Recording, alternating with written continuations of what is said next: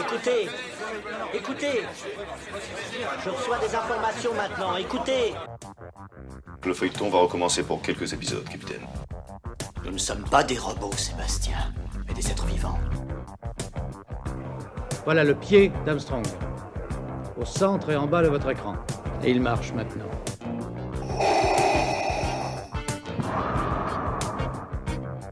On peut dire aujourd'hui que la science-fiction est bel et bien partout. Tu veux dire qu'on est dans un programme informatique Est-ce vraiment si invraisemblable Le dormeur doit se réveiller. Non, c'est de la science-fiction. Bonjour à toutes et à tous, vous écoutez C'est plus que de la SF, le podcast hebdomadaire sur la science-fiction animé par l'œil de chéri et produit par ActuSF. Il s'agit de notre avant-dernier épisode, et oui, déjà, euh, qui a été euh, réalisé pendant le, Festival Dune au cinéma des Sept Batignolles. Cette table ronde que nous mettons à la suite de celle sur Paul et les Arconènes doit conclure notre triptyque sur les héros de Dune. Cette table ronde met en perspective des, personnages et surtout le casting de Dune, avec cette grande question, comment adapter euh, Arrakis? Leto Atreides, Dame Jessica, Duncan Idaho, Gurney Alec, pourquoi les héros de Dune sont-ils si inoubliables? On revient sur ces personnalités et leurs caractéristiques tout en analysant le choix du casting de Denis Villeneuve. Les intervenants sont au nombre de trois. On retrouve deux personnes que vous avez déjà entendues, l'éditeur David Melmans et l'auteur Thomas Pock, qui font leur grand retour. Ils sont également accompagnés de Sylvestre Picard. Sylvestre est journaliste pour le magazine Première. Il a rédigé les articles sur le casting pour le MOOC et tout sur Dune. Il a aussi euh, écrit l'article Les enjeux du film de Dune de Denis Villeneuve qui est disponible gratuitement sur le site. C'est plus que de l'ASF. Cet euh, épisode est sponsorisé par les éditions J'ai lu, les éditions J'ai lu euh, qui sortent un excellent euh, roman qui mêle thriller et science-fiction. Le roman s'appelle Récursion. il a été écrit par Black Crouch et il s'agit d'une intrigue implacable avec un, bon scénario, bien ficelé, euh, un thriller de science-fiction qui euh, fait penser un peu à ce que fait Christopher Nolan ou encore les romans de Michael Crichton. Voilà, donc euh, récursion de Black Watch, on, évidemment, on, recommande. La table ronde commence maintenant et puis on se retrouve demain pour notre dernière table ronde sur Dune et la science.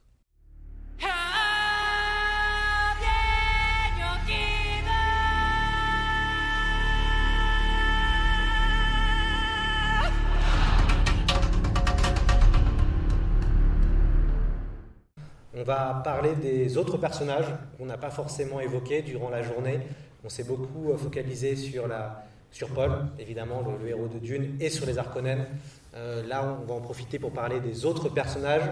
Et puis en même temps, on va faire un parallèle, euh, comme ça, ça fera aussi le lien avec le film que vous allez voir juste après, sur le casting qui a été choisi voilà, pour, ce, pour le film de Denis Villeneuve, ainsi que pour les, les différentes euh, et, pour aussi euh, tout ce qui est casting et aussi les enjeux. On a un petit peu évoqué ça hier déjà sur la, table ronde autour de, du Messie de Dune. Est-ce que Denis Villeneuve est-il le Messie de Dune? On a évoqué les enjeux hollywoodiens, les enjeux économiques. Euh, donc on va aussi un petit peu en parler, puisque le, choix du casting est profondément lié aussi à, ces, enjeux-là. et donc, on va peut-être commencer avec toi, Sylvestre, Sylvestre, journaliste cinéma spécialisé. Comment toi tu euh, analyses le casting euh, qui a été euh, choisi pour le film Dune de Denis Villeneuve? Déjà bonjour à, toutes et à tous, je suis ravi d'être là. Mais oui, donc analyser le casting, ça paraît presque trop simple en voyant dès qu'on voit l'affiche parce que c'est que des gens qu'on connaît. Il n'y a, pas d'exception, ils sont tous, on les a tous vus dans, des franchises. C'est l'Olympe en fait du, casting, c'est des, des demi-dieux, c'est des gens qui jouent dans des blockbusters qui rapportent des milliards de dollars, qui sont tous passés par Disney, par DC, euh, par Marvel, sauf évidemment euh, Timothée Chalamet euh, qui, qui pas, qui, est une star mais qui n'est pas dans une franchise pour l'instant, sauf pour Dune.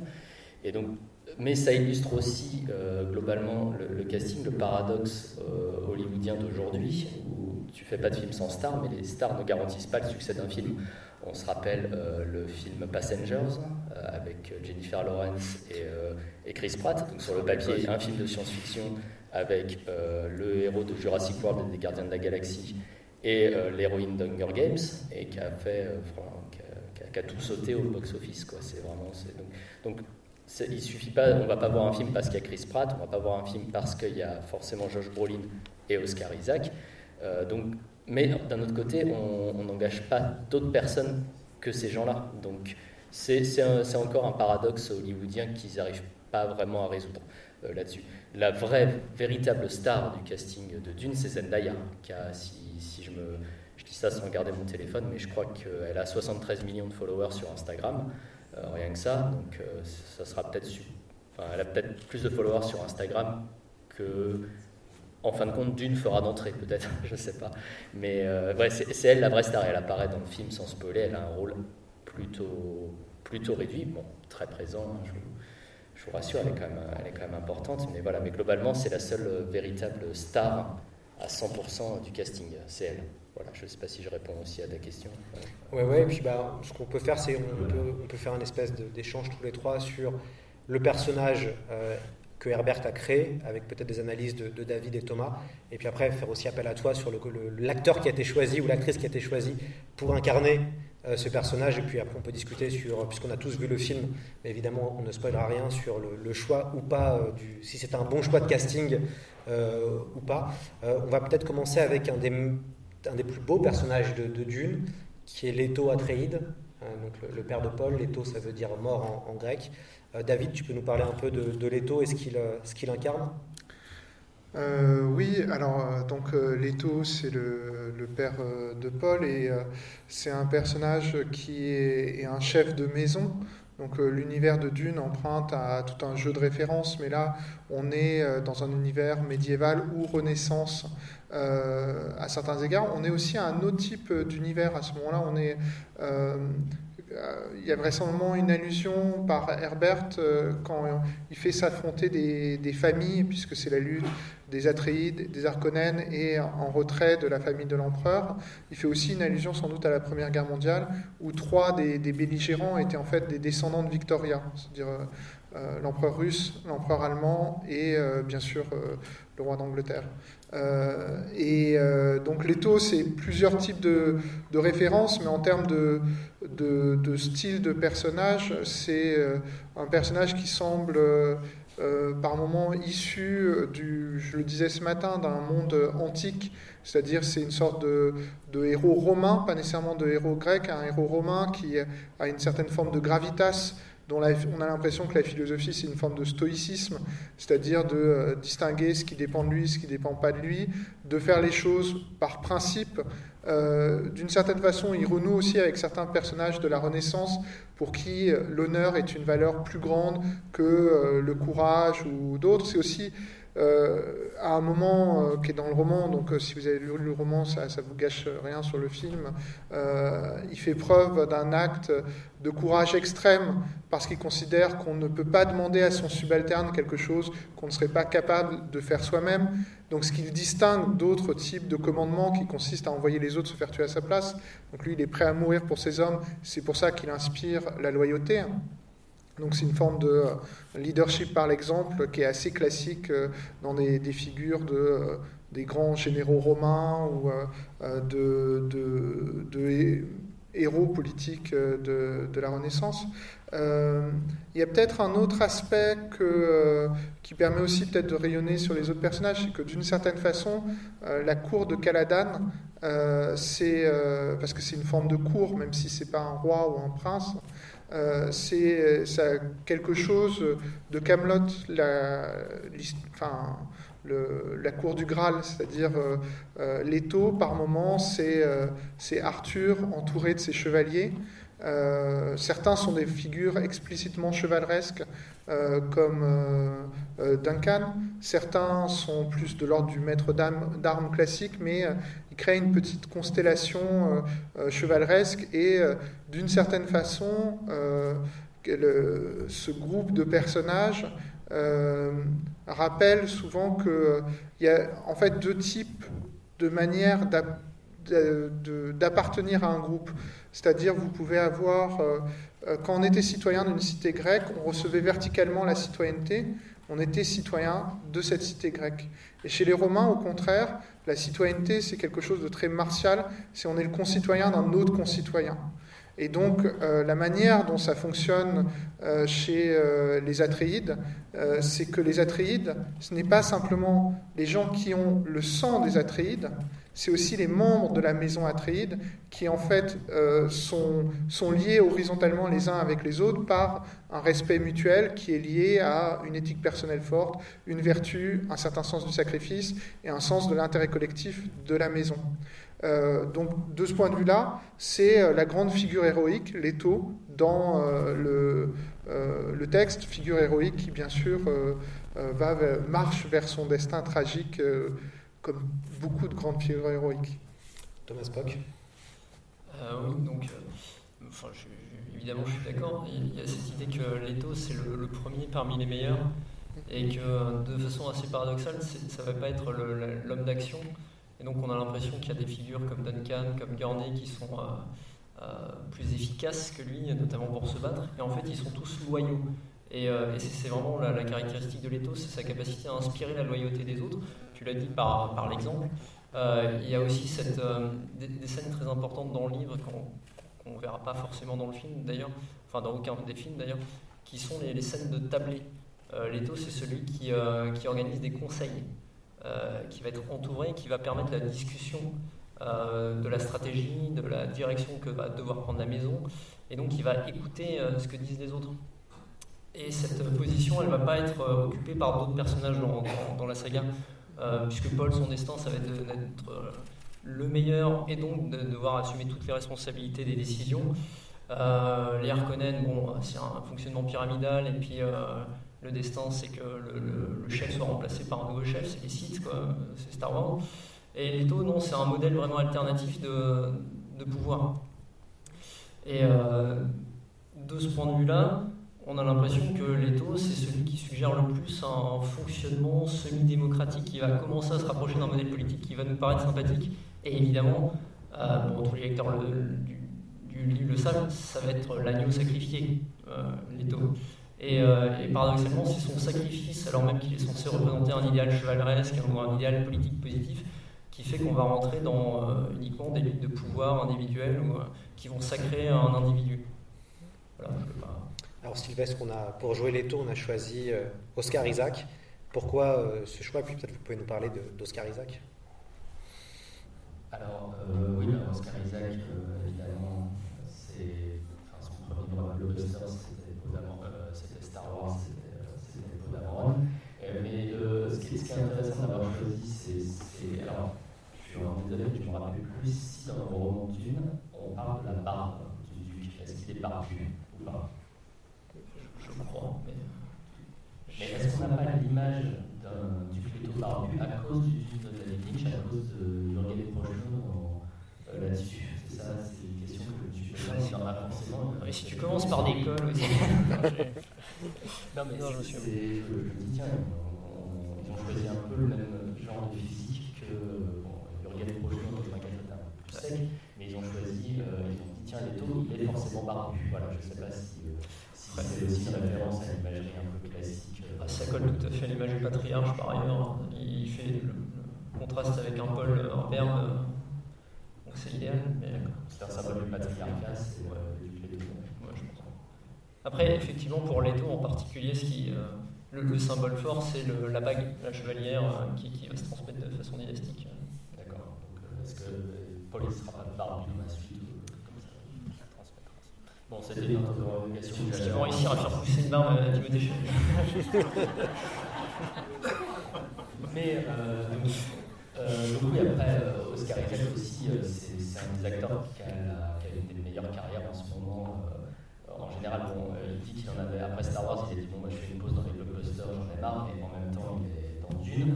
Euh, bon, là, après, il a juste un rôle. Là, on ne pense pas, à moins qu'il apparaisse dans des dans la suite. Euh, bon, je ne pense pas qu'il puisse réapparaître dans, la suite de la série film. Bon, il, dit qu'il en a marre des blockbusters, en même temps, il est en train, là, il est, au moment où on parle, il est en train de faire.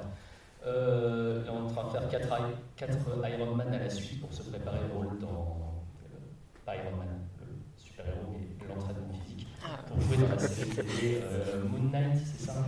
Euh, voilà. Donc il y a une série de super-héros. Une série de super-héros. Voilà, il fait une série de super-héros pour Disney et en même temps il est dans la série télé d'après Bergman avec Jessica Chastain, scène de la vie conjugale. il est tout le temps, il, arrive vraiment à. Il est dans un film de Paul Schrader, voilà, où il, il, est vraiment. Il est très protéiforme, mais en même temps, il est, voilà, il a, je ne sais pas qui est son agent, en tout cas, il faut vraiment qu'il le garde parce que voilà, c'est vraiment. il, a, il, a, vraiment des choix de carrière hyper intéressants en ce moment. C'est peut-être. mais je pense qu'il a été doute choisi pour sa barbe vraiment assez sexy. D'ailleurs, il y a une petite référence dans le film à, à Disney, puisqu'il dit qu'il a toujours rêvé d'être pilote. Avant d'être duc, à un moment donné, il dit Moi, mon rêve, c'était de devenir pilote. Et il était pilote dans Star Wars, c'était le meilleur pilote de la galaxie. du coup, j'ai trouvé cette phrase assez, assez rigolote, sachant que ça s'est très mal passé dans la franchise Star Wars. Oscar Isaac a été, enfin, on sent hein, que ça s'est très mal passé. Il est très poli en interview, mais mais quand même, il fait comprendre qu'il était dégoûté de, l'évolution du personnage. Et, c'est vrai. C'est ça. Et, c'est vrai que ce, choix est intéressant, surtout que, et, c'est aussi, alors c'était peut-être la, légère critique si je devais faire une critique du film de Denis Villeneuve que j'ai personnellement beaucoup aimé, c'est que quand on connaît très bien le roman, on voit des personnages finalement qui sont iconiques, qu'on voit beaucoup dans le roman de Frank Herbert, assez peu euh, à l'écran, mais ce qui est très fort avec le rôle d'Oscar Isaac, c'est qu'il arrive totalement à incarner le personnage, même si on le voit euh, euh, peut-être pas assez à mon goût à l'écran, il incarne totalement le duc Leto. Mm. Et, en fait, c'est là où on voit la force d'un grand, grand, acteur, c'est que voilà, c'est vraiment Leto, dans sa, dans sa gravité, dans son, dans son symbolisme, et, et d'ailleurs c'est et après, on, en a parlé tout à l'heure sur les Harkonnen, mais le, choix aussi de, du baron Harkonnen, si on fait un parallèle entre les deux cousins, c'est aussi très intéressant à quel point ils sont différents, même physiquement, en termes de, en, termes de choix. Euh, autre personnage qui est euh, essentiel dans Dune, c'est Jessica, un des meilleurs personnages de, Dune. Euh, David, un petit mot sur Dame Jessica oui, alors moi je ne vais pas parler euh, du casting, même si je le trouve euh, très réussi. Euh, Dame Jessica, c'est intéressant parce que dans, dans, plusieurs de ses interventions publiques, Herbert dit que c'est inspiré, c'est un personnage qui est inspiré de sa propre épouse. Donc lui, on, voit dans Dame Jessica un personnage intégralement héroïque, peut-être le seul personnage complètement héroïque du, de, de la saga Dune. Euh, c'est aussi un personnage qui est très inspiré du fait qu'il a reçu une éducation catholique assez euh, rigoriste. Euh, en fait, ses parents n'étaient sans doute pas très pieux, lui-même le, mentionne, mais c'était des gens qui avaient malheureusement retenu de la religion les aspects les plus négatifs, c'est-à-dire l'autoritarisme, les règles, et lui-même a été pendant un certain temps élevé par les jésuites. Donc c'est aussi... Alors, je vais parler d'Anne Jessica, t'en fais pas. Mais euh, c'est quand même quelque chose de très important sur Herbert, c'est que Herbert, pour moi, par moments, c'est vraiment un catholique zombie, c'est-à-dire que c'est pas un auteur qui est catholique, mais il conserve euh, beaucoup d'éléments de la structure euh, culturelle de, des catholiques, ce qui distingue d'autres auteurs.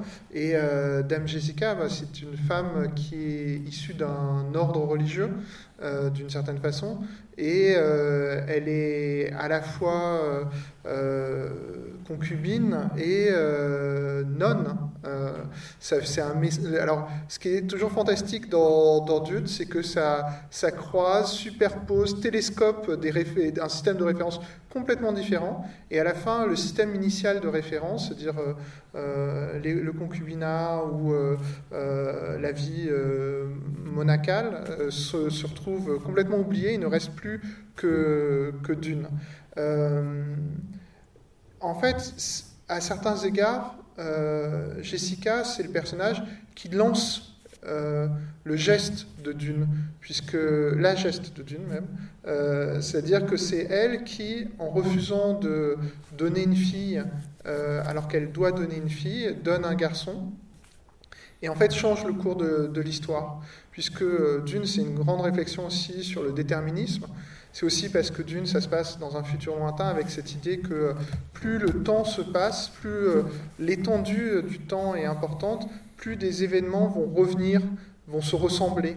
Et, euh, en fait, euh, il y a cette idée chez euh, les Bene que de pouvoir un peu contrôler l'histoire en créant des événements. Et, en fait, Jessica, en voulant enrayer d'une certaine façon, par amour, ce plan, eh bien, fait advenir ce plan, puisque d'une certaine façon, elle fait apparaître le, Messie. Donc, euh, en plus, si je dis ça, vous voyez qu'une autre des références, bien sûr, qui est très catholique, c'est que Jessica, d'une certaine façon, c'est Marie aussi, euh, la, mère de Jésus, puisque d'une certaine façon, Paul, c'est une forme de, Jésus. Alors, j'ai lu une critique qui, euh, qui était un peu piquante, mais de quelqu'un qui avait aimé le film et qui disait que ça faisait un peu Jésus, mais stagiaire de troisième.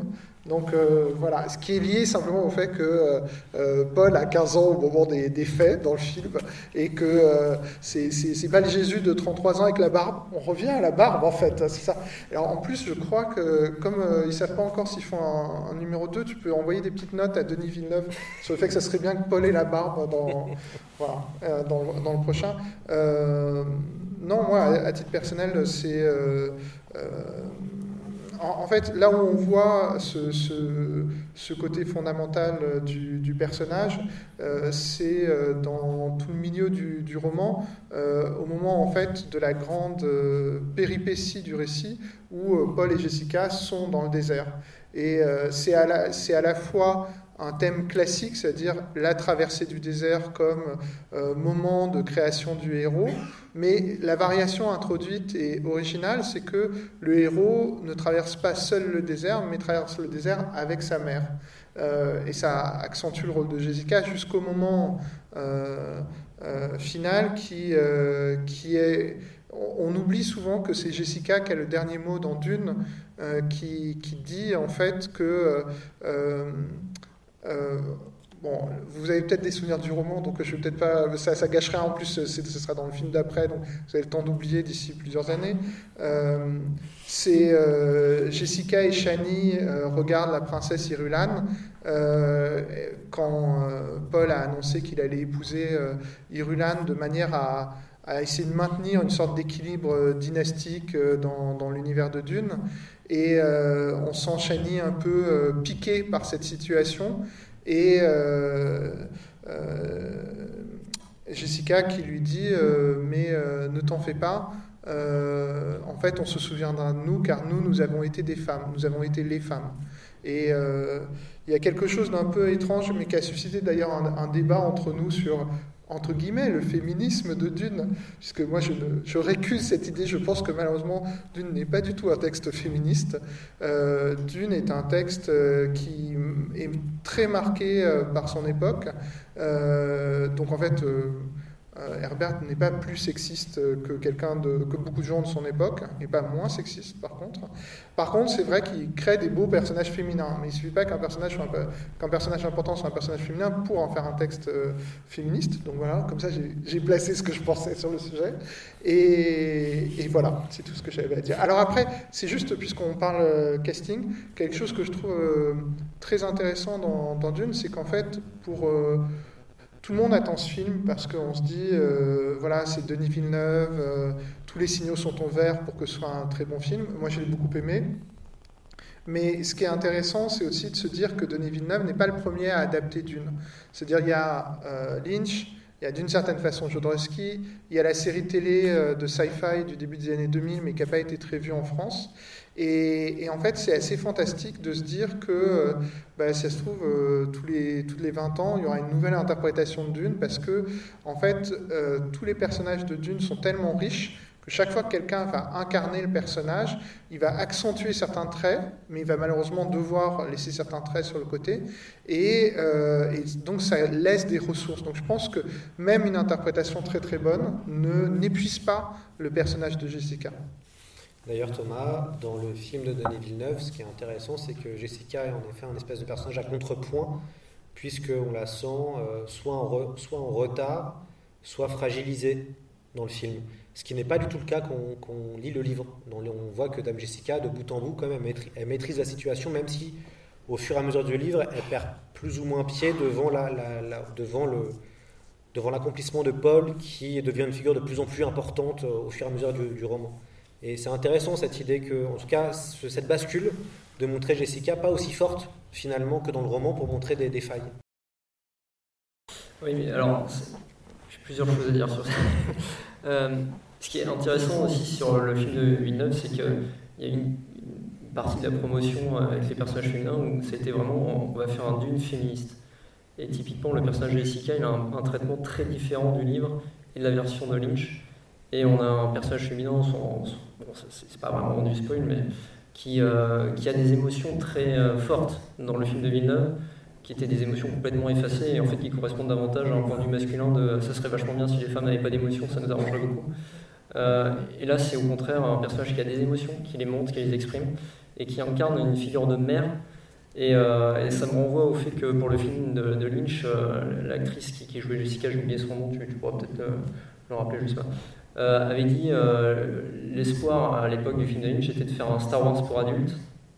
Et, précisément, il y, avait, il y avait une figure de mère, alors que les, les figures de mère dans Star Wars, euh, elles finissent très mal, où elles sont euh, complètement effacées, où la, la maternité, la paternité d'une façon générale, dans, dans- dans Star Wars par exemple, c'est euh, c'est quelque chose qui, qui- qui est effacé, alors que c'est au premier plan dans, dans Dune. Et le film de Villeneuve remet ça en avant, c'est sachant que le père est condamné à être sacrifié, encore une fois. Bon. Au contraire, on a une mère qui, qui va accompagner davantage Paul et, et qui va représenter davantage les, des émotions qui sont davantage celles de, de, ce qu'on attend de la, enfin, de la parentalité aujourd'hui, en fait. S- S'inquiéter pour ses enfants et non pas, euh, et non pas se dire euh, est-ce qu'ils vont remplir ou pas, est-ce qu'ils vont cocher les cases de la réussite ou pas. Enfin, bon, c'est quelque chose qui change, je trouve ça, dans, la vision de Villeneuve. Sylvestre, ils ont pris pour jouer euh, Jessica Rebecca Ferguson. C'était un enjeu pour la, pour la Warner, je cru comprendre. En tout cas, comment ils la présentaient en France. Il y avait une volonté clairement du, studio de faire, faire connaître cette actrice qui est finalement assez, euh, assez méconnue, même si elle a joué dans un autre blockbuster qui est Mission Impossible. Euh, oui, oui, elle a été engagée dans, Mission Impossible parce que Tom Cruise aurait vu sa série télé euh, The White Queen, donc qui parle d'une reine anglaise du, du 15e siècle. Alors désolé, je, suis- un peu, un peu nul en histoire, donc je peux pas vraiment vous dire les dates, exactes, mais c'est une reine Elisabeth, ça, je crois.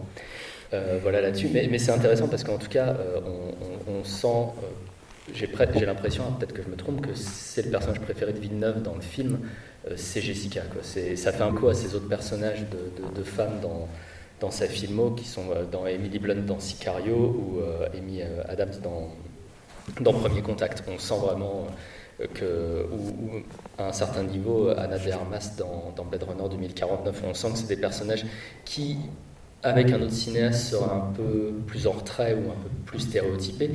Par exemple, Anna de Armas dans Blade Runner qui joue littéralement un hologramme sexuel. Donc, euh, bon, c'est vraiment, tout dire. C'est vraiment, même pas une vraie femme. Mais là, on sent qu'il a justement investi quelque chose qui, s'il restait fidèle au texte euh, de Dune, aurait été un personnage beaucoup plus, effacé. Là, on sent vraiment que se reconnaît peut-être en, Jessica. Je ne vais pas faire une psychanalyse de, de Denis Villeneuve. Mais en tout cas, Rebecca Ferguson, oui, c'est vraiment très important parce que euh, jusqu'ici, bon, je sais pas, à part Mission Impossible, où euh, elle n'a pas fait des, rôles. euh, C'est son premier vrai blockbuster aussi. Je sais pas si, si vous vous rappelez d'elle dans comment ça s'appelle. Euh, Alex le destin d'un roi, c'est que vous avez, vous avez été attentif au film. hein. Par exemple, elle a vraiment un, rôle en numérique dans un coin. Elle jouait, elle jouait une méchante, mais vraiment, elle était. euh, C'était un peu presque que des occasions manquées. euh, voilà. Ou Greatest Showman, qui est euh, pour moi qui est plutôt un bon film. Mais bon, ça, je sais même, pas s'il y a des gens qui l'ont vu ici. euh, voilà, mais euh, c'est aussi là, elle a un second rôle et c'est pas pas extraordinaire. Là, vraiment, elle est, je trouve qu'elle est, très présente dans le film. En plus, c'est une actrice incroyable. Elle a vraiment une palette d'émotions. Vous, verrez, euh, vous verrez après. Voilà, c'est vraiment, une- super actrice en tout cas. On va parler d'un autre personnage qui est très présent dans cette adaptation, qui était quasiment absent euh, dans le film de David Lynch, alors que c'est un des meilleurs personnages de la saga, qui est Duncan Idaho, euh, qui est joué par euh, Jason Momoa. Peut-être Thomas sur le personnage de, Duncan. Je sais que c'est un personnage que tu affectionnes. Oui, c'est bon, mon personnage préféré de, la saga, c'est pas. Oui, Aquaman dans le désert, oui. C'était une idée de génie en termes de, marketing. D'ailleurs, c'était déjà ce qu'ils avaient fait dans Aquaman, ils l'avaient mis dans le désert. Donc ça c'est bon, je, ne vais pas rebondir trop là-dessus. Bon, la, figure de Duncan, elle est euh, essentielle pour, pour, pour, Dune évidemment à partir du moment où on sort du, livre de départ, euh, puisqu'on sait que ça va être un personnage récurrent. Euh, sous plein de formes d'ailleurs, puisque là aussi, hein, c'est un, personnage.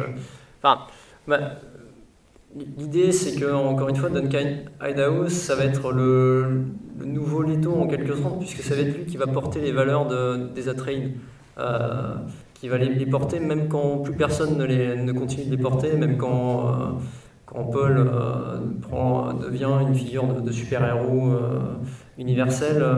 Finalement, les personnages terre-à-terre de chevaliers qui sont complètement dépassés, qui n'ont plus rien à apporter dans un monde où il n'y a que des super-assassins euh, des super ordinateurs.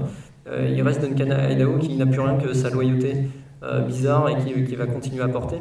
Le film le, montre bien ça. Hein, c'est, on a un Duncan qui est de façon tout à fait cohérente par, contre avec le livre, qui est, réduit à sa loyauté puisque c'est sa valeur phare.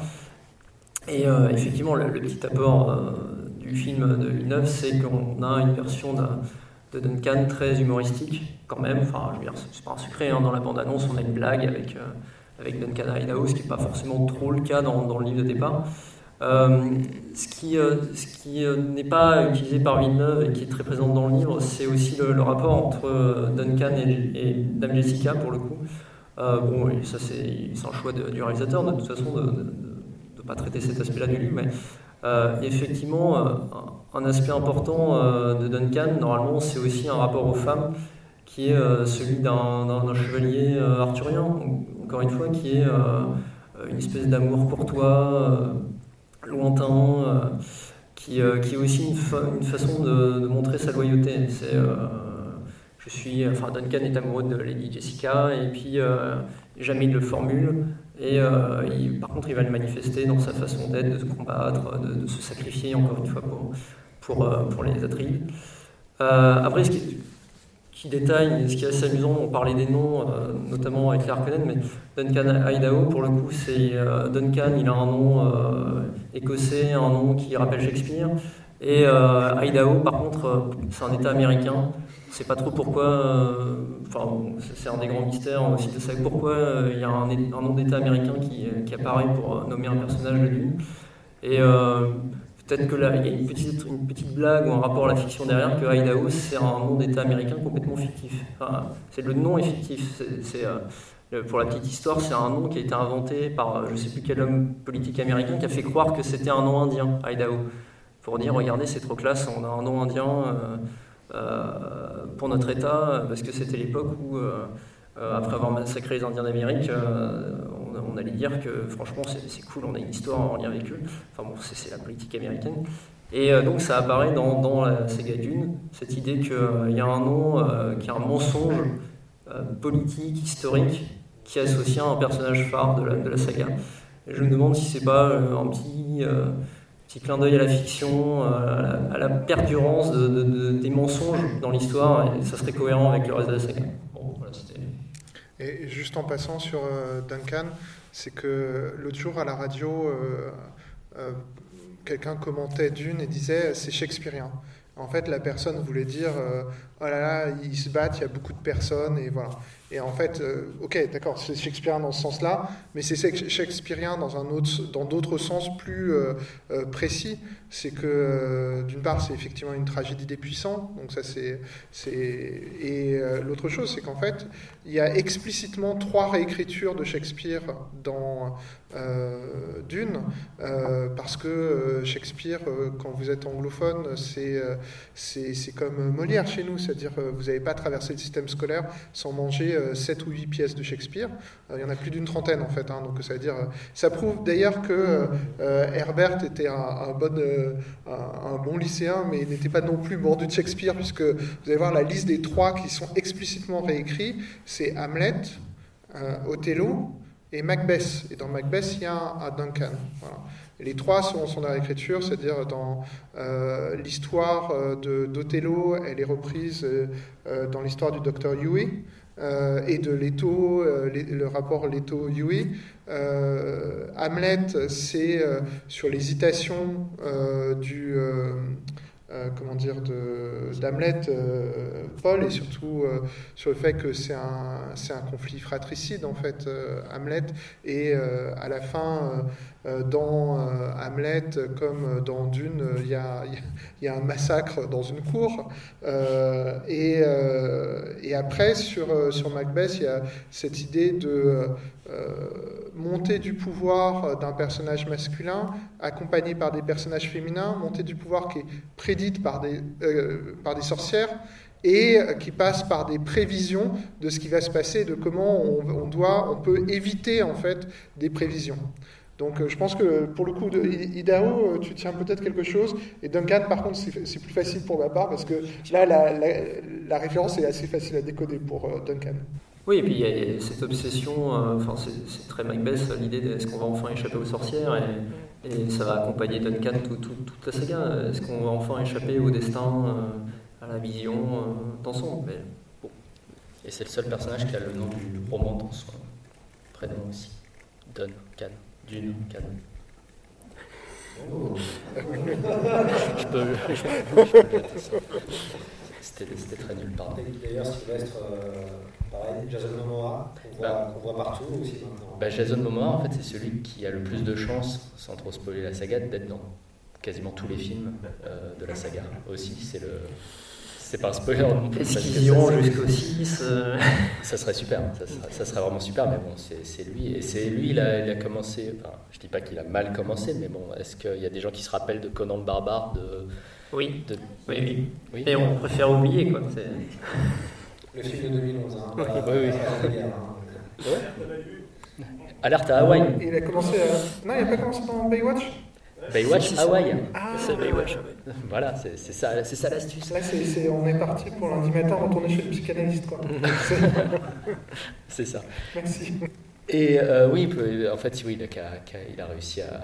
Bah maintenant, c'est Aquaman, en fait. Maintenant, c'est euh, lui. a- maintenant, maintenant, il est associé à ça. Mais bon, aussi, ce qui est intéressant, c'est aussi la- un peu, j'ai l'impression, la réécriture physique du personnage quand on est passé de, de Duncan. J'ai l'impression que dans le roman, on savait pas trop aussi. Il, il était C'est pas- un blond. Voilà, bon, bah, il est blond. Et même dans le Lynch, c'est un des personnages les plus, les plus transparents et les plus, les plus oubliés, les plus sacrifiés. Vraiment, c'était genre, tu vas mettre un mec qui s'appelle Duncan Idaho dans le coin, voilà, il a une tête, il ressemble, il ressemble à rien, il est dans, il pas, alors que là aussi, il est vachement mis en avant par sa physicalité et par, par son charisme. Il faut bien admettre que, bon, quand, j'imagine que quand Jason Momoa il rentre dans une pièce, je pense que on est tous. On a tous chaud, hein. voilà. C'est, mais voilà, mais on sent. Non, on mais sent- il baisse plusieurs fois mon poids, hein, euh, ça m'impressionne. Mais voilà, mais on sent, on sent en tout cas qu'il lui donne vraiment une. euh, en, en prenant, en prenant Momoa, il lui donne. euh, il indique l'importance que le personnage va avoir pour la suite euh, de, de la franchise d'une. Si, si ça se fait, on, on va croiser les doigts. Et il le transforme effectivement en, en- en- en super guerrier, en personnage extrêmement physique, euh, comme. Euh, comme Josh Brolin d'ailleurs. D'ailleurs, il y a une scène, euh, vous allez voir dans le film, faites attention à la taille des personnages, notamment parce qu'il y a une scène où il y a Josh Brolin, Timothée Chalamet et Jason Momoa, on les voit tous ensemble dans le même plan, et vous allez voir qui est le plus petit des trois. Voilà, c'est un, Et euh, ça, un petit jeu à faire. ça. ça me fait penser simplement pour, pour ceux qui ont le livre et qui vont voir le film euh, que euh, typiquement le Duncan de Jason Momoa est un des rares à avoir une scène qui ne vient pas du livre, qui est, euh, qui est, qui est créée pour le film. Donc euh, quand même une mise en avant de l'acteur et du personnage qui, qui, qui- qui n'avait jamais été faite. euh. Ce qui, ce qui là est un spoiler. Oui, mais enfin, bon, c'est juste une question de scène et de... de- Et c- ça me fait penser à une discussion qu'on avait eue l'an dernier quand on préparait le, le MOOC Dune devenu euh, Tout sur Dune. Euh, c'est que dans, dans le film, ce qui est intéressant aussi, enfin il y a plein de choses intéressantes, mais c'est que euh, le casting permet de creuser la différence entre Duncan Idaho et Gurney Halleck. Et j'avais fait remarquer à Thomas, et comme ça on va pouvoir euh, avoir le fin mot de cette discussion qu'on avait abandonnée l'an dernier, euh, le fait que, en fait, la cour et donc la plupart des personnages sont euh, des maîtres pour Paul pour le former.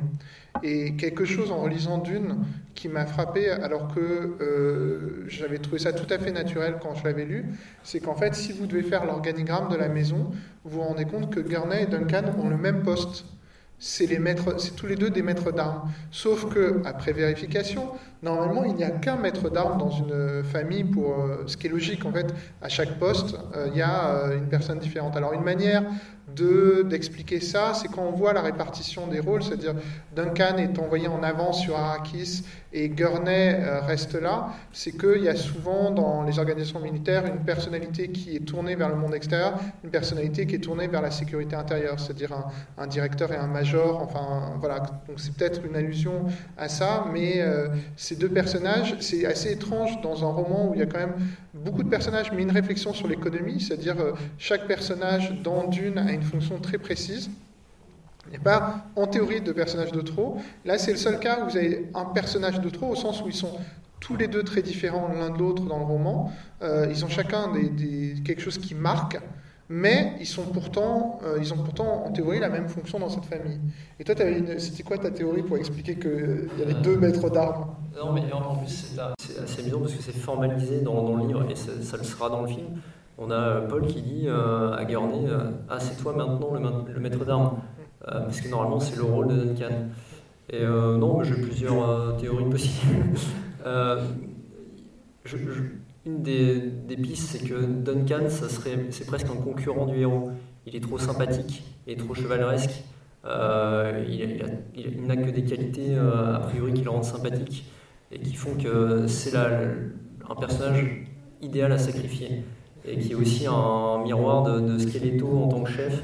C'est Arthur et Lancelot euh, sacrifiés en fait, enfin, pour, revenir à des, modèles mythiques.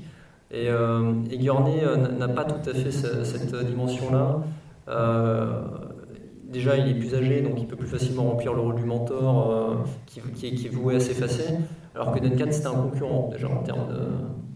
Et le, et et génie d'Herbert, c'est d'éliminer Duncan pour mieux le faire revenir plus tard sous, une autre forme, qui est qu'il n'est plus possible qu'il concurrence qui que ce soit, parce qu'il est complètement dépassé. Et donc il devient une espèce de, témoin idéal euh, de ce que va être Dune, de ce que va être l'Empire, euh, de ce que va, être, de ce que va devenir euh, Paul et par la suite Leto, Leto 2. Et le personnage le plus humain finalement. Alors qu'au début c'est une figure de héros conventionnel, et à la fin ça devient le personnage le, le plus humain de, la saga. Donc voilà, il y a des petites pistes à explorer. Donc on n'a pas, pas clos le problème. Alors que Duncan était totalement oublié euh, dans la version de David Lynch et qu'on voit vraiment beaucoup dans la version de Denis Villeneuve. Euh, il s'est passé l'effet inverse avec Gurney. Euh, Gurney été très présent dans le film de, dans le film de Lynch, alias le, commandant Picard. Le, en plus, le, le, film, le film de Lynch sort au, moment où Star Trek sort aussi. C'est la même, la même Ah non, non, ça sera avant quand même. Avant, c'est euh, 4 ans avant. 4 4 ans, ans avant. Désolé. Mais euh, c'est quelqu'un qui avait déjà une, une, très très longue euh, carrière euh, sur scène et euh, à la télévision. Et voilà, puisque il, est, il, était, euh, il jouait dans I, Claudius, qui est un grand succès de la télé britannique dans les années 60 déjà. Donc oui, Picard, Gurney. Patrick Stewart. Patrick Stewart, voilà.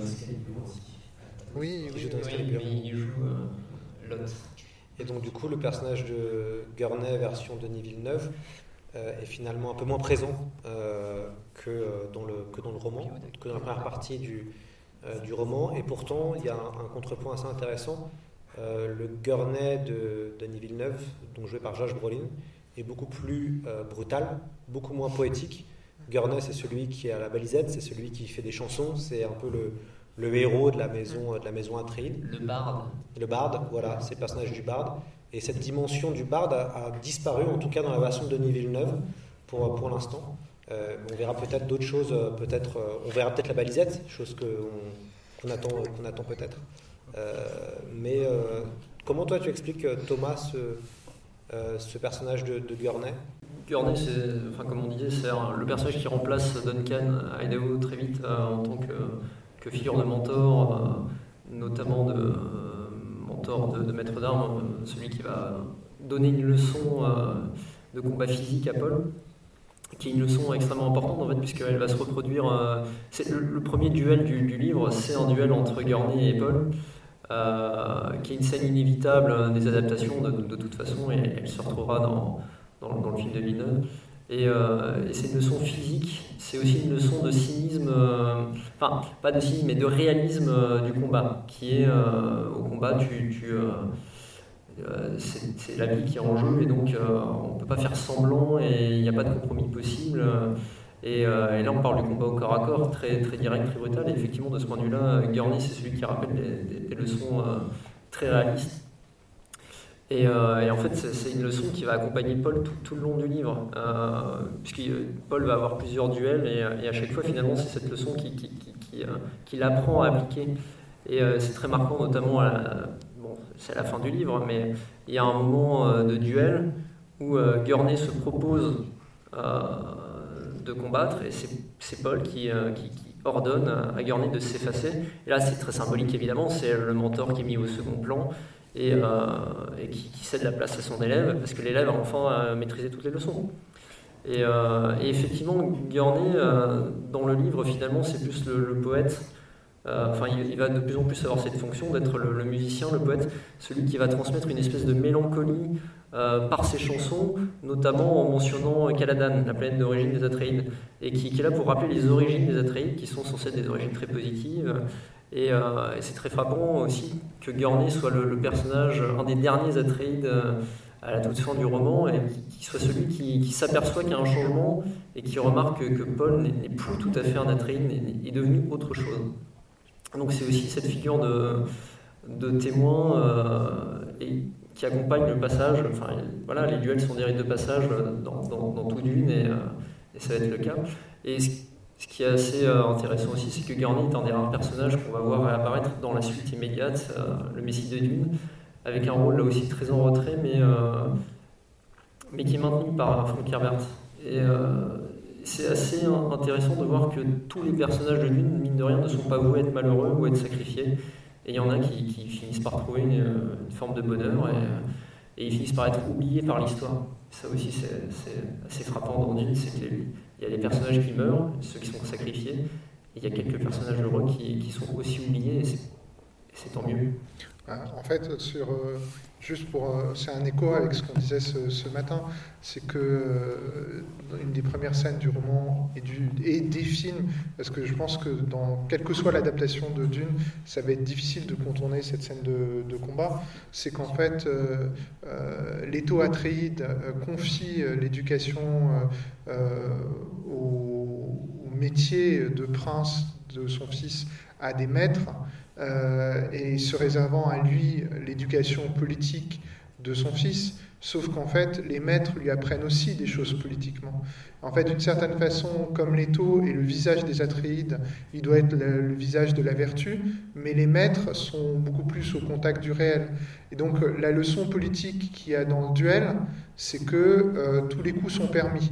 Alors que l'action le, le, politique de Leto, qui le conduit à sa disparition, c'est de dire nous, nous sommes des Atreides, nous sommes vertueux, et donc euh, nous, euh, nous, nous refusons certains moyens et certaines armes parce que euh, ça serait une forme de déshonneur. Et à l'inverse, Gurney est là pour, euh, pour dire euh, on, comment tous les coups sont permis. Et d'ailleurs, on est dans une lutte avec des adversaires, les Harkonnen, euh, qui, pour qui tous les coups sont permis. D'ailleurs, il n'y a que des coups bas, même pour les Harkonnen, qui sont permis. Mais ça, et en fait, ce côté très réaliste, euh, ça fonctionne, ça donne un personnage de Garnet qui est euh, à la fois très juste et biface, puisque d'un côté, c'est le réalisme, et d'un autre côté, c'est l'idéalisme de la poésie. Mais euh, l'idéalisme de la poésie, c'est qu'il transmet des, récits, c'est-à-dire que les, les euh, qui euh, sont des belles âmes et qui euh, périssent parce qu'ils s'interdisent certains moyens, bah, ça fait des meilleurs personnages de fiction et donc des personnages de, poésie que euh, des personnages qui sont réalistes et qui euh, ont recours à tous les moyens. Donc d'une certaine façon, c'est très logique que Leto soit à la euh, pas Leto, pardon, Gurney soit à la fois le plus réaliste et le plus idéaliste. Petit détail qui, qui a son importance et qui, disparaît aussi dans les films, c'est que Gurney est un des rares personnages positifs ou associés aux Atreides qui est laid dans le bouquin. Il est, il est censé être moche. Euh, dans les films, c'est pas le cas. C'est pas possible ça au cinéma. Voilà, quand on a Patrick Stewart ou euh, Josh Brolin, on va pas les dans les mais, mais, euh, mais c'est un choix encore une fois qui est intéressant et, c'est vrai qu'on en parlait avec, euh, dans, la, conférence à Harkonnen, c'est qu'on dit les Harkonnen sont très laids, etc. Mais en fait, on l'oublie, euh, oublie qu'il n'y a, pas que des personnages positifs euh, beaux euh, dans Dune parce que c'est des choix qui ne sont pas retenus euh, au cinéma ou dans les adaptations. Et Gurney est laid, effectivement. Ce qui n'empêche pas de, encore une fois, de, Bon, un, là aussi, c'est un contraste assez classique finalement. il est très moche, mais euh, c'est un personnage très positif. Euh, et euh, dans, qui s'adapte. Il, il, y a une autre, il y a une autre référence à Shakespeare, c'est qu'il y a un vers qui est un écho du songe d'une nuit d'été, et donc Gurney, c'est Puck en fait. Un personnage du songe d'une nuit d'été de Shakespeare. Là, on va faire le bingo Shakespeare à la fin de la journée. Et, et bon, je, je terminer peut-être sur Gurney, si tu veux rebondir, mais euh, pour revenir sur le réalisme incarné par Gurney, c'est aussi un des personnages qui va survivre des Atreides, notamment en devenant euh, contrebandier. Euh, ce qui fait que c'est un personnage qui a une moralité plus relativiste que l'inflexibilité que représente Leto, effectivement. Il, est capable de s'adapter euh, et de poursuivre. Et d'ailleurs, le choix de Josh Brolin est intéressant puisque Josh Brolin a déjà joué chez Villeneuve. Il joue dans le film Sicario. Euh, il fait un représentant de la, CIA qui combat le trafic de drogue. Et on a une nouvelle fois une figure. Le personnage est un peu similaire, je trouve, alors différent, mais moins, moins, moins, euh, manique, enfin, moins maléfique entre guillemets que dans Sicario. Mais on a un personnage très violent et très brutal. Et l'utilisation de Josh Brolin euh, depuis ces dernières années, où c'est le grand méchant de la franchise Avengers, Thanos, c'est vrai qu'on retrouve un Josh Brolin beaucoup plus dur, beaucoup plus féroce. D'ailleurs, dans le film, c'est le, c'est parce que dans le roman, euh, je crois que Gurney a été euh, connu les, les a été prisonnier des Harkonnen et donc a une haine des Harkonnen. Et donc dans le film, c'est pas clair, mais c'est il y a une séquence assez marquante où il alerte Paul d'une manière, euh, il, s'énerve d'un coup, il explose d'un coup, rien que parler des Harkonnen le fait exploser. Et c'est intéressant ce, le choix de, de, prendre Brolin et de faire un personnage qui est plutôt poète, un peu la, ouais, le baladin, euh, en quelqu'un de, de, dur, de, de féroce. Et surtout, vous, vous le verrez quand, quand, vous verrez le film, euh, j'ai l'impression que c'est lui aussi qui, qui, évoque un peu la religion dans Dune. Euh, notamment, ça, enfin, c'est pas trop spoiler, mais on le voit, euh, il, il, cite à un moment des passages de, de, la Bible, de la Bible locale, la Bible catholique orange. Euh, voilà, et, et c'est, assez, c'est fait de façon assez discrète, mais je trouve que mettre ça dans son personnage, c'est assez intéressant et c'est un peu du world building assez subtil.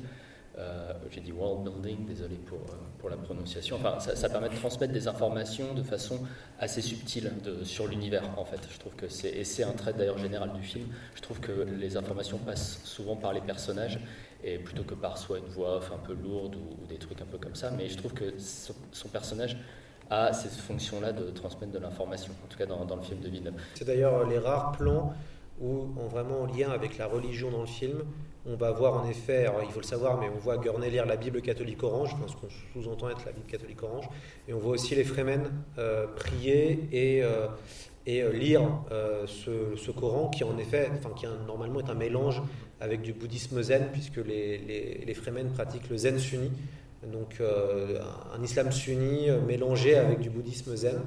Euh, chose qui n'est pas euh, qui euh, l'aspect religieux est, finalement assez peu évoqué dans le premier film mais je pense sera beaucoup plus explicité dans, le, dans le, second. Et, du coup c'est intéressant que Gurney représente ce, cet aspect religieux. Et, là, la, c'était la première chose que et la, deuxième chose c'est donc d'avoir choisi Josh Brolin pour jouer ça et ça, ça c'est c'est le truc qui, qui m'amuse un peu c'est qu'il y a aussi Javier Bardem qui joue dans qui joue Stilgar, donc c'est le type qui traque Josh Brolin dans No Country for All Men euh, des frères Cohen. Et donc depuis No Country for All Men, euh, Josh Brolin il a pris des, protéines à balles et maintenant il est devenu super. Donc moi j'ai hâte de le voir casser la gueule à, à Javier Bardem, faire un peu la revanche de No Country for All Men dans la suite. Je sais plus si dans le roman c'est au programme, mais c'est un peu le, la rencontre. Non, c'est pas. Non, ils vont pas se taper dessus. Non, ils vont pas se taper dessus. Bon, bah, c'est dommage parce que ça, ça, serait, tiens, ça, ça, serait la vengeance un peu. Mais c'est encore une fois un exemple. Enfin, c'est un peu. On a plus que l'amitié entre Villeneuve et Josh Brolin qu'on suppose. C'est encore une fois, c'est encore une fois les, les, castings toujours les mêmes personnes au même endroit. C'est Josh Brolin. Tiens, c'est Thanos. Ah bah, dans la même scène, on a, on a Thanos et Podamron qui sont en train de discuter avec Aquaman et, euh, bon, on a toujours encore éternellement. Voilà, c'est ça. Peut-être la, surprise du casting, et c'est le lien avec Jodorowsky, euh, puisque quand vous allez voir le film, on sent que Denis Villeneuve a été inspiré par le travail de Metal Hurlant, par le travail de Giger. Moi, ça me paraît évident quand je vois les plans euh, euh, de, la, de Guy Prime, la, planète des Arconen. il va y avoir un, personnage de femme qui est très important dans Dune, qui est la mère supérieure du Bene Gesserit, et qui est joué par Charlotte Rampling. Euh, donc Charlotte Rampling que vous avez peut-être pu voir dans Benedetta euh, récemment de Paul Verhoeven, mais surtout qui, qui devait, enfin, qui avait été approché par Jodorowsky pour jouer déjà dans la version euh, de Dune. C'est le seul finalement la seule actrice avec la musique de Pink Floyd qui a survécu au projet Jodorowsky et Dune qui se retrouve dans le projet Villeneuve. et c'est un personnage qu'on voit finalement qui est très très important et que moi je trouve très impressionnant dans le, dans le film. Euh, peut-être tu peux nous. Je sais que c'est toi, David, qui a, fait le, qui, a écrit autour de la mer supérieure. Euh, je crois que c'est toi. C'est moi qui l'ai écrit aussi, celui Oui, c'est ça. Euh, non, non, mais je vais être rapide parce que j'ai déjà beaucoup parlé aujourd'hui. C'est vrai que je m'étais pas rendu compte qu'elle a joué deux, dans deux films où elle joue une mère supérieure cette année, donc Benedetta de Verhoeven et, et Dune. alors c'est difficile de, sans, spoiler, mais ce que je trouve. Euh, euh, en fait, j'aime beaucoup le film de Dune, enfin le film de Denis Villeneuve. Je trouve qu'il a fait beaucoup de, bons choix, de, bons choix artistiques en fait. Euh, ça ne veut pas dire que ça épuise le roman. Je pense que, comme je le disais tout à l'heure, qu'il y aura d'autres possibilités d'adaptation. mais je trouve qu'en fait, il a réactivé un côté, dans le roman initial, on sent très bien euh, cet écho du, catholicisme américain, d'un catholicisme un peu conservateur, euh, et c'est réactivé un petit peu dans, le film, dans le, choix des costumes. Alors, moi je ne suis pas du tout spécialiste, mais je trouve les costumes merveilleux dans, ce film, et notamment le costume de la mère supérieure.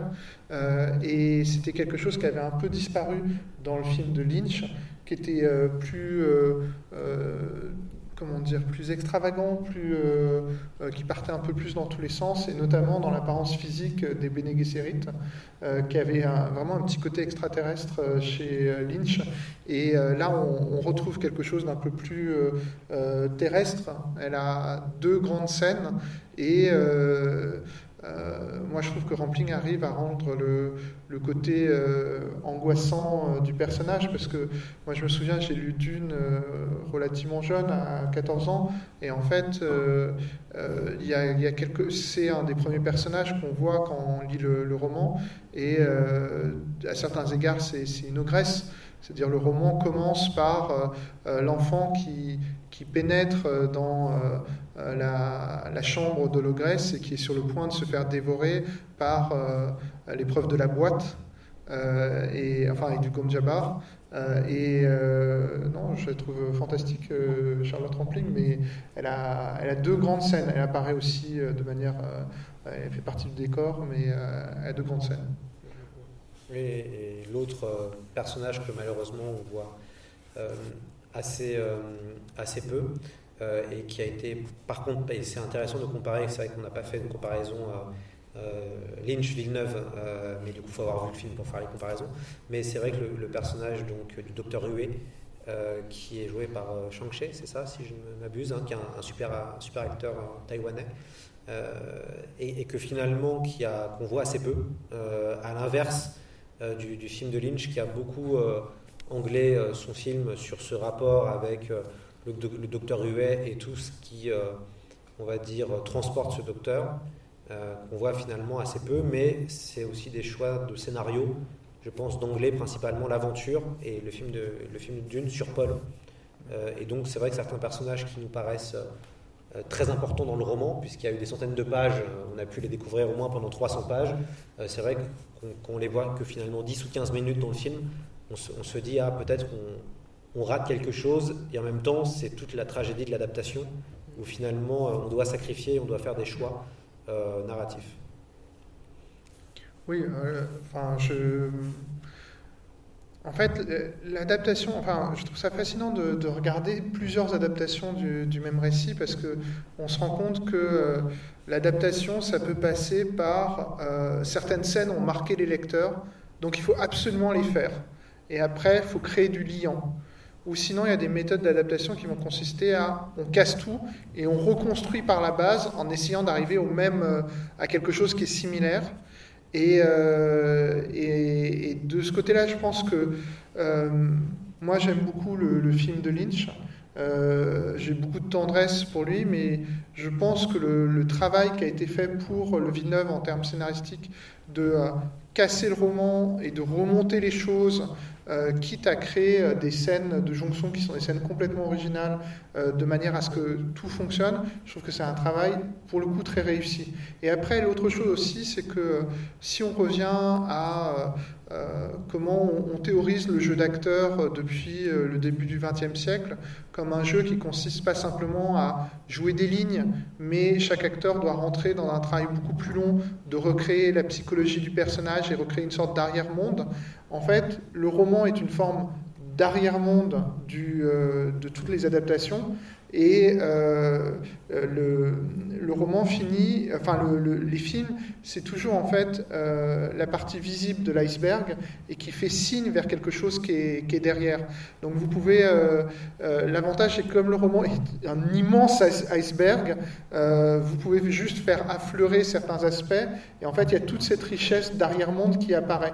Et l'idée, je pense, c'est qu'il faut toujours que on sente l'arrière-monde derrière et pour moi, l'arrière-monde est, là dans le film de Villeneuve, ça qui fait que ça, reste un bon film. Après, je me suis rendu compte personnellement que, euh, ayant beaucoup lu et aimé le, roman, c'est abstraitement toujours très difficile d'effacer le roman dans son esprit.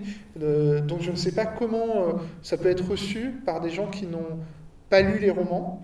Moi, j'ai l'impression que ça fonctionne si on les a pas lus, mais euh, pour l'instant, je n'ai pas rencontré quelqu'un qui a vu les films sans lire les romans. Moi, en tout cas, les, personnes, euh, là, ça c'est ma grande enquête sociologique de la semaine, c'est les personnes qui ont vu le film sans avoir lu le livre, et pour l'instant, ils, ont compris, en fait, à la différence du Lynch, qui reste quand même très, presque trop dense et ésotérique, le film euh, donne, euh, t'as presque pas besoin de lire le livre pour comprendre, en fait. C'est voilà, aussi la différence toute proportion gardée aussi avec Harry Potter ou les films là pour le coup. Je me rappelle moi j'ai pas lu les romans et, chaque fois je me tournais vers des gens en me disant pourquoi il se passe ça là dans le film? Ah mais t'inquiète c'est mieux expliqué dans le bouquin. J'étais là oui mais bon là je pas forcément j'ai autre chose à foutre que lire ça. Là c'est pareil pour pour Dune. Il y a des gens qui ont autre chose à foutre que lire toute la saga et, euh... mais par contre tu, tu, as effectivement demandé à quelqu'un de, de tu, tu, il a, la personne a compris que tu n'avais pas lu Harry Potter. Tu as demandé à un fan d'Harry Potter et tu lui as fait sentir que toi, tu n'avais pas lu Harry Potter. Tu aimes vraiment de vivre dangereusement, toi. Ça, ça semblait assez quand je me tournais pendant une scène en disant pourquoi il fait ça et la personne. Enfin, je pense que oui, c'est assez clair en disant si, j'avais lu le roman, parce que les gens qui ont lu le roman faisaient ah oui. Voilà, donc oui, c'était assez clair là-dessus que j'ai pas lu Harry Potter. Euh, non, pour, pour, revenir euh, à Dune, on n'est pas rendu. Euh, c'est l'histoire d'un garçon qui va devenir puissant. voilà, on revient à Campbell. Non, ce qui, ce qui m'intéresse, qui m'a intéressé dans, le film de Dune, pour revenir à, pour revenir à la mère supérieure et, au docteur, c'est que oui, dans, le roman, ce sont des, personnages qui vont être beaucoup plus développés avec beaucoup plus de pages qui sont consacrées ou de, moments où simplement un personnage y repense, y réfléchit, ce qui ne peut pas être aussi, euh, aussi facile à mettre en scène dans un film. Euh, c'est que finalement, Villeneuve joue bien la, carte du personnage symbolique. Et euh, ce qui fait qu'effectivement, on va très bien comprendre la situation et on n'a pas besoin d'avoir trop de développement pour ça. Et de ce point de vue-là, c'est des choix radicaux, marqués et qui sont efficaces. Euh, typiquement, bon, euh, euh, bon je ne vais, pas spoiler du tout, mais il y a cette idée qu'il y a des personnages dans le film de Villeneuve qui sont là pour remplir une fonction précise, symbolique, qui est très parlante et qui suffit pour l'histoire que lui veut raconter. Même les combats sont ritualisés. Ça, c'est intéressant hein, dans le film de Denis Villeneuve. Vous allez voir des belles scènes de bataille. Et c'est vrai qu'il y a tout un côté ritualisé. On frappe, on va voir les sardocars se battre il ne frappe qu'une fois. C'est comme les samouraïs. Il y a tout un côté où. Euh, et on voit certaines séquences même d'action où les combats sont ritualisés. Euh, même dans la bande-annonce, vous avez pu voir on lève l'arme pour saluer, soit saluer son ami, soit saluer son adversaire pour se battre. Il y a beaucoup de choses rituelles et qui, qui relient avec ce côté symbolique. Oui, alors il y a aussi des, Si on repense au roman, il y a deux petites choses dans le roman qui sont un peu particulières stylistiquement. Alors Herbert était euh, plutôt journaliste et communicant de formation, euh, la, traduction française qu'on a de, Dune est une très bonne traduction, mais euh, ce n'était pas un grand styliste. Donc en fait, si vous le lisez en anglais, vous ne lirez pas un texte nettement meilleur ou plus délicat ou plus je ne sais quoi que l'édition française parce que euh, il n'a pas un, style remarquable. Mais il y a deux petits traits de son esthétique qui sont particuliers, qui le distinguent. C'est qu'il est relativement peu descriptif ce qui fait que beaucoup de choses que vous avez peut-être imaginées dans votre tête en lisant Dune, eh bien, c'est des projections de votre part parce que le livre est très avare de descriptions, ce qui d'une certaine façon euh, laisse beaucoup de place aux adaptations, aux adaptations visuelles, hein, c'est-à-dire aussi en bande dessinée euh, euh, et pas seulement donc au, cinéma. Ça c'est un premier trait. Et le deuxième trait, et ça rejoint la question sur les personnages qui sont qu'on voit moins dans, dans le film, c'est qu'il a beaucoup recours à des sortes de, d'incises intérieures qui sont en plus marquées en italique, c'est-à-dire Jessica et Yue notamment très régulièrement dans les scènes où ils apparaissent, il y a des italiques qui nous disent ce qu'ils pensent. Ce sont des italiques à la première personne. Et euh, c'est. Alors, moi, je trouve que ça, ça a une sorte de, charme. J'ai une amie qui déteste Dune à cause de ça, en disant que c'est le roman le moins subtil de l'histoire de la science-fiction. Mais euh, voilà, mais c'est vrai que ça finit pour nous lecteurs par créer une très grande proximité psychologique avec certains des personnages, euh, proximité psychologique qui va être très dure à rendre au cinéma parce que il faut tout réinventer quoi. Dans l'adaptation, c'est que il, il faisait euh, des voix off euh, où les personnages pensaient comme dans le roman, mm. comme ça ils disaient ah tu as mis un distil de la bonne façon, puis t'avais voix off, se pourrait-il qu'il s'agisse de l'élu, tu vois? Il y avait ça, il y avait ça. Moi, je trouvais ça, moi, je trouve ça cool dans le Lynch parce que c'est vraiment un procédé purement littéraire qui retranscrit tel quel à l'écran. Ça, c'était, c'était assez rigolo, mais oui, je pense que Lynch, de ce côté-là, reste très près de, l'œuvre. Et, euh, Villeneuve, euh, en fait, reconstruit à partir des moyens expressifs du cinéma. Et c'est vrai que c'est une très bonne remarque, la, scène sur euh, la voix off, sur le commentaire de DC, comment elle est reprise là, avec, lors de la scène de rencontre avec Kate. De la part d'un. Enfin, pour un blockbuster qui, qui, vise quand même un public anglo-saxon, c'est le nombre de fois où les personnages vont utiliser une langue particulière pour exprimer leurs pensées, en fait. Donc c'est formalisé, c'est exprimé, c'est euh, très intéressant parce que c'est des sons différents, c'est très riche en termes de, sonorité. Et en fait, ça va leur permettre de penser tout, de, de, juger un personnage. Et donc ça, ça, comble un peu le, la voix off, euh, enfin le rôle qu'avait la voix off dans, le film de Lynch, ça remplit en partie euh, le rôle des italiques, euh, mais de façon beaucoup plus discrète et légère. Oui, vous verrez dans le film, il y a à peu près cinq langages différents, cinq langues qui sont parlées entre l'anglais, le chinois, l'arabe, la langue des signes, le chant, puisque là, sur les sardocars, on a l'impression qu'il y a ces chants, tout est chanté. c'est hyper intéressant tout le travail sur la langue, mais qui, avait, qui était déjà dans le premier contact aussi, où c'est une histoire de, finalement de langage et, comment se parler entre espèces euh, interposées. Euh, on va sûrement passer à des questions, questions-réponses du, public. Oui, il y a deux, personnes, on a vu. Euh. Déjà, merci pour cette table et merci pour vos articles respectifs dans le MOOC et dans. Euh, J'aimerais parler d'un personnage qu'on a pas encore abordé aujourd'hui, c'est Yet Kines. Déjà, vous allez pouvoir me dire comment commencez faire un sondage dans la salle dessus. euh, alors, je n'ai pas encore vu le film, mais apparemment, le personnage est traité un petit peu différemment euh, du roman. Il n'a pas la même présence ni la même importance. Il est aussi incarné par une femme. Euh, alors que dans le roman, il est quand même assez central. Sans lui et sans sa permission, entre guillemets, Paul ne pourrait pas accomplir sa destinée. Pourquoi ce, choix finalement de Denis Villeneuve de, de s'éloigner un petit peu du, roman ce tu peux peut-être parler du casting. je peux mettre. Alors moi j'ai une toute petite remarque à faire là-dessus et je ne veux pas euh, euh, spoiler non plus.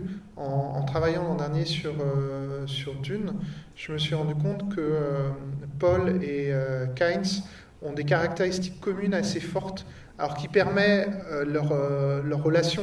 C'est-à-dire que les deux sont très inspirés du personnage de T. Lawrence que les Français connaissent grâce à Laurence d'Arabie.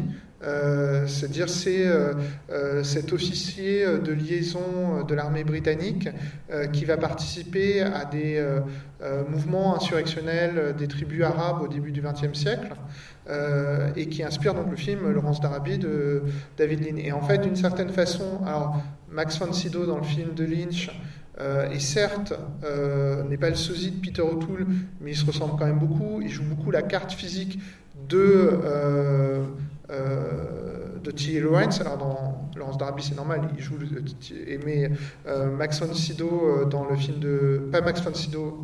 Si, Max von Sydow. Si, si, Max von Sydow joue cette ressemblance. Et je trouve que rompre avec cette ressemblance, c'est très important parce que c'est pas fondamental en fait pour le, le récit, euh, le, sexe de l'arbitre impérial, euh, sa couleur de peau, c'est pas du tout, euh, voilà, c'est pas du tout fondamental. Donc pour moi, c'est un bon changement, c'est une très bonne comédienne. Dans ses scènes, elle est très bonne, donc j'ai pas particulièrement de commentaires. Par contre, j'ai un commentaire en passant. J'ai trouvé que personne n'a commenté ça, mais on parlait de Yue. Et, euh, et en fait, été surpris par le casting de Yue. Très bon comédien, mais donner euh, ce rôle à euh, un comédien asiatique présente pour moi une, une difficulté et qui m'a qui m'a surpris. C'est que en fait, ça renoue avec un cliché euh, de l'asiatique euh, sournois et traître. C'est quand même, euh, ça réactive un, cliché qu'on n'avait pas vu depuis très longtemps. Donc j'ai trouvé ça extrêmement audacieux. Peut-être qu'ils se sont dit que ce cliché est tellement ancien que, et comme on le fait plus depuis quelques temps, euh, fallait, voilà, on est passé à autre chose. On est dans un monde post-racial, voilà. Donc en de dire euh, nous on est contre Disney. Non, je, je sais pas. Non, j'ai trouvé ça euh, assez impressionnant. Après, euh, il n'est- il n'est pas écrit ou joué qu'un un personnage sournois. Donc c'est peut-être ça. C'est tout simplement de dire que euh, Yue, c'est euh, pas du tout Iago en fait. C'est une réécriture euh, de euh, d'Othello, mais en fait, euh, euh, Iago dans Othello, c'est vraiment euh, c'est un personnage vraiment euh, mauvais, voilà, qui est, qui est pas simplement parce qu'il fait le mal, mais parce qu'il trompe pour faire le mal. Euh, alors que là, Yue, au contraire, est un personnage très beau, très tragique, très héroïque.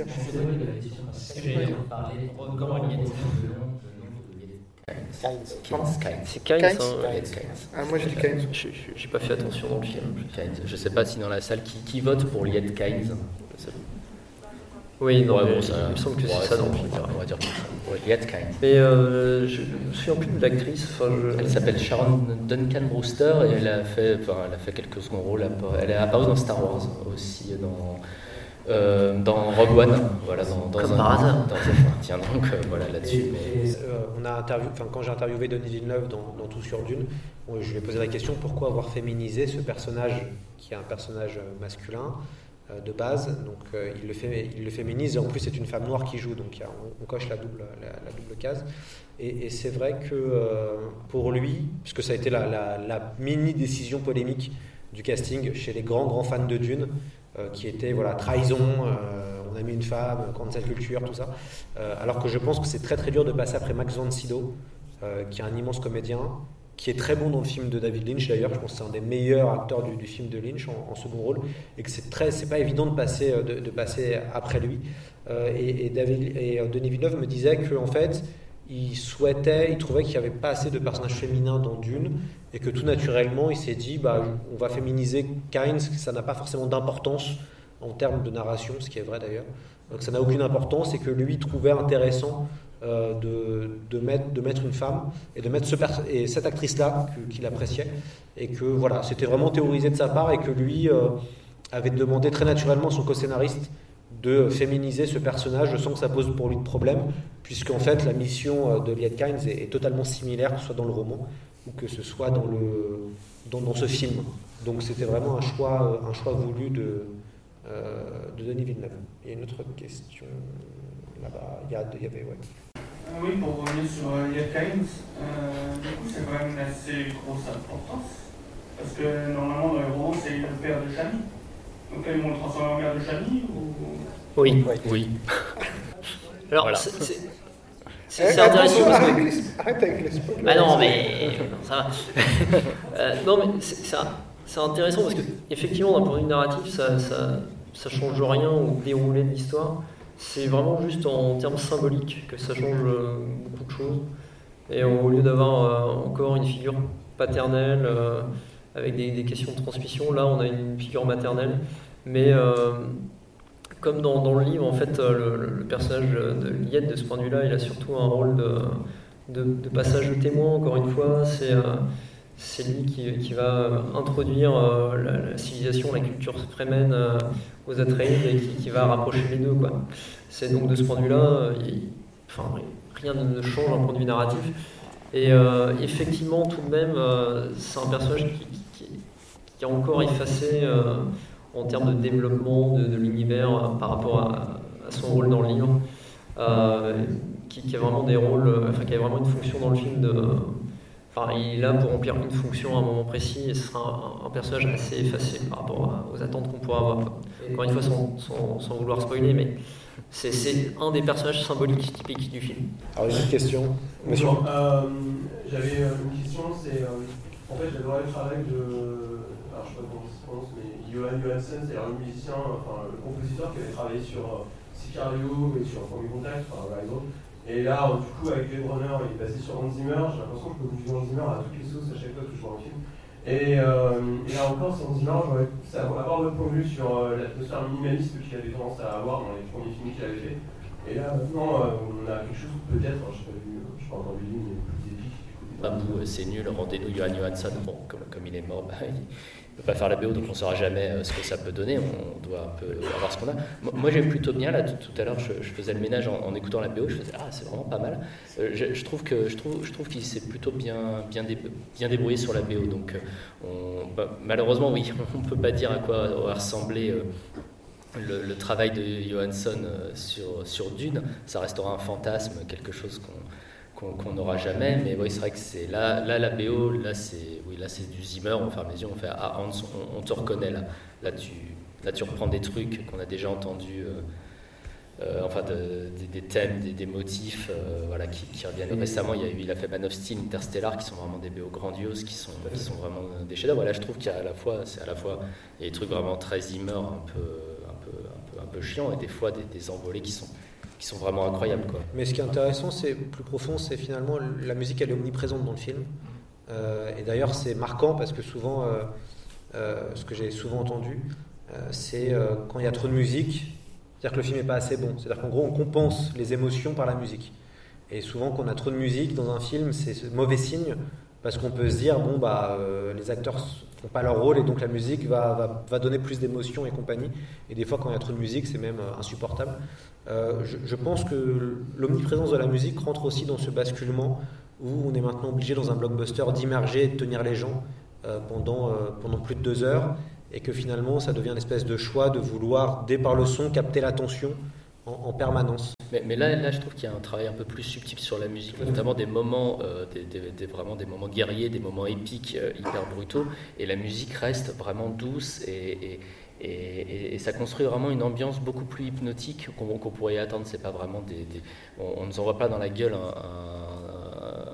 truc hyper épique avec euh, des cuivres et tout ça, comme peut y avoir dans un blockbuster un peu, plus lambda. Et- en même temps, c'est intéressant parce qu'en même temps, le côté musique a été mis en avant tout de suite dans euh, la, partie promotionnelle. Ça veut dire que même quand on a quand il y a eu Denis Villeneuve au Grand Rex, par exemple, pour présenter le film en avant-première, il a dit euh, j'ai fait les tests de son euh, ce matin, vous allez voir, ça va dépoter. Il était hyper excité, quoi. Donc on, on on l'imaginait le matin, le midi, avec les techniciens du Grand Rex à, à faire pousser la sono. D'ailleurs, les fauteuils tremblaient, mais ça fait partie en fait de la promesse. Ils auraient le côté musique euh, que, euh, puisque dans finalement tous les grands blockbusters et surtout tous les grands films de science-fiction ont une, musique qui est souvent inoubliable, euh, entre guillemets, si vous vous souvenez de, je pense, 2001, Star Wars, Blade Runner, peut-être à l'exception de Matrix peut-être et encore, qui a plutôt mais qui a une musique un peu différente. Tous les blockbusters ont une musique un petit, peu, un petit peu inoubliable, et surtout les grands films de science-fiction. Et c'est vrai que ça faisait partie de cette promesse de vous allez en prendre plein les oreilles, et ça va être une expérience aussi au, niveau, au niveau de l'audio. Ce ne sera pas que visuel.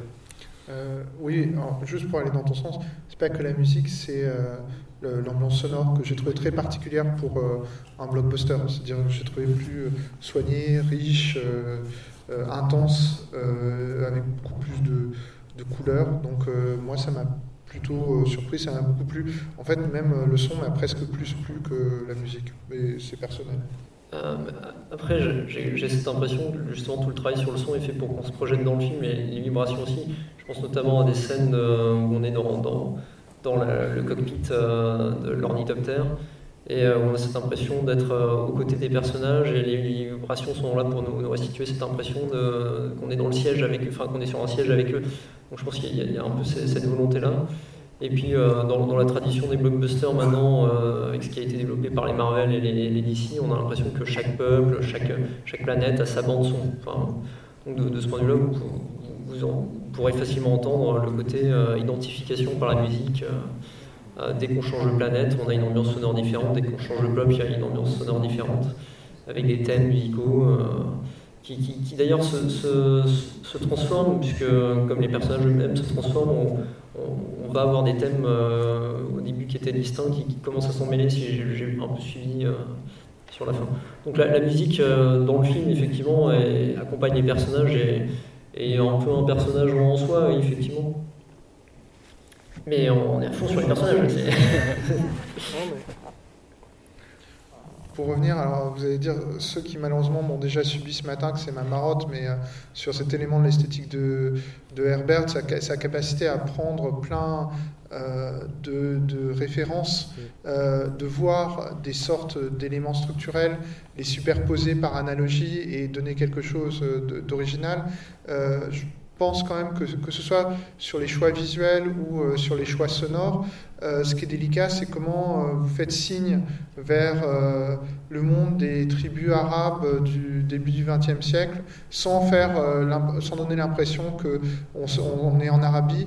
Comment vous faites signe vers quelque chose qui relèverait d'une forme de temple zen sans basculer dedans? C'est tout ça, c'est aussi des choses compliquées parce que pour que, nous, téléspectateurs, enfin spectateurs, pardon, on soit immergés, on a besoin parfois d'éléments de référence qu'on connaît mais euh, il ne faut pas non plus qu'on sorte du film. Et voilà, donc voilà, ce que je trouve intéressant, c'est d'adapter Dune. Euh, pas simplement en adaptant la surface de Dune, mais essayant euh, d'imiter certains processus créatifs qui ont amené au texte de Dune. Alors notamment concernant le choix de Hans Zimmer pour faire ça, ça, ça m'évoque parce que donc il y a euh, il y, a des sonorités un peu, euh, je vais dire, orientalisantes, un peu là-dessus. Et ça me rappelle ce qu'avait dit Sean Penn en conférence de presse pour The Last Face. Euh, avec d'ailleurs Javier Bardem, mais ça c'est un autre sujet. Mais voilà, mais il avait dit en conférence de presse, ah je voulais une musique africaine authentique. C'est pour ça que j'ai fait appel à Hans Zimmer. Voilà, je, trouve que, ça résume bien un peu voilà ce, genre. Pourquoi on engage Hans Zimmer, ce genre de truc, c'est pour l'authenticité africaine. Je, laisse à Sean Penn la responsabilité de propos.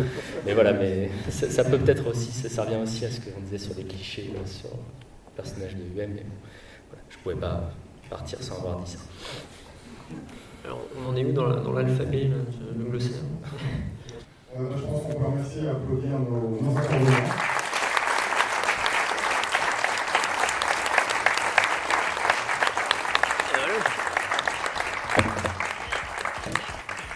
C'est la fin de cette table ronde organisée pendant le, Festival Dune. Encore merci à nos intervenants. Cet épisode a été euh, sponsorisé par les éditions J'ai lu, qui viennent de sortir Récursion de Black Watch, euh, qui est un, thriller de science-fiction qui repose entre un scénario assez alambiqué et qui fait penser à du Christopher Nolan et les romans de Michael Crichton. C'était le, petit mot de, le petit mot de la fin. On se retrouve demain pour notre table ronde spéciale Dune et la science.